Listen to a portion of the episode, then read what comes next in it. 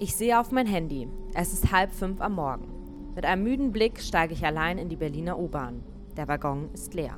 An der nächsten Station öffnen sich die Türen. Eine Gruppe von Männern steigt ein. Sofort bin ich hellwach, setze mich gerade hin und drehe meine Musik lauter. Von nun an bin ich aufmerksam, verfolge jeden ihrer Schritte und Blicke. Die Situation scheint harmlos zu sein. Die nächste Station ist meine. Bis zur letzten Sekunde warte ich, bevor ich aufstehe, damit mir auch keiner der Männer folgt. Dann stürme ich aus dem Waggon. Im Freien angekommen bin ich nur fünf Minuten von meiner Wohnung entfernt. Trotzdem renne ich die Hälfte des Weges. Permanent sehe ich mich um, ob mir auch keiner der Ausgestiegenen gefolgt ist. Hellwach und außer Atem komme ich schließlich in meiner Wohnung an und schwöre mir, nie wieder allein mit der Bahn nach Hause zu fahren. Situationen wie diese kennen viele Frauen. Mit der Angst auf dem nächtlichen Heimweg haben einige zu kämpfen. Laut einem Bericht des Kinderhilfswerks Plan fühlen sich Mädchen und Frauen in den Großstädten Berlin, Hamburg, Köln und München nicht immer sicher. Jede der tausend befragten Frauen nannte mindestens einen Ort, an dem sie sich unwohl fühlt.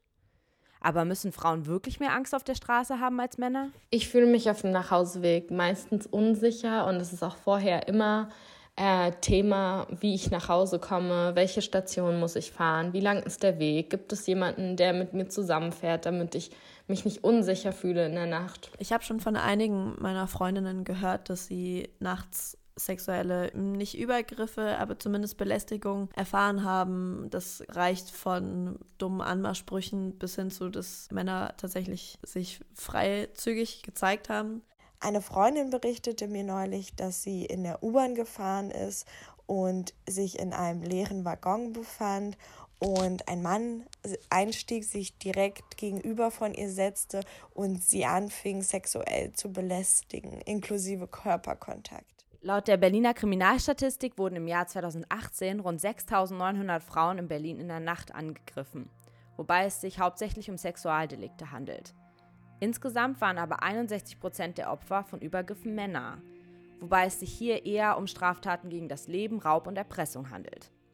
Auch im öffentlichen Nahverkehr werden Männer laut der Berliner Polizei häufiger Opfer von Straftaten, ausgenommen von Sexualdelikten, bei denen die Zahl der weiblichen Opfer dominiert. Natürlich müssen die Zahlen auch mit Vorsicht betrachtet werden, da nicht jede Straftat angezeigt wird. Männer fühlen sich aber nicht unsicher, wenn sie allein nach Hause fahren. Wieso tun es also Frauen? Der Sozialpsychologe Johannes Klackel von der Universität Salzburg kann sich vorstellen, dass Frauen mehr Angst im Dunkeln haben, weil die Gewalt, die sie erleben bzw. die sie erleben werden, besonders schwerwiegend ist. Sie greift die psychische Integrität der Opfer langfristig an. Zudem könnte es seiner Meinung nach sein, dass Frauen generell nicht gerne in Kontakt mit Gewalt kommen wollen und aus diesem Grund den nächtlichen Nachhauseweg meiden.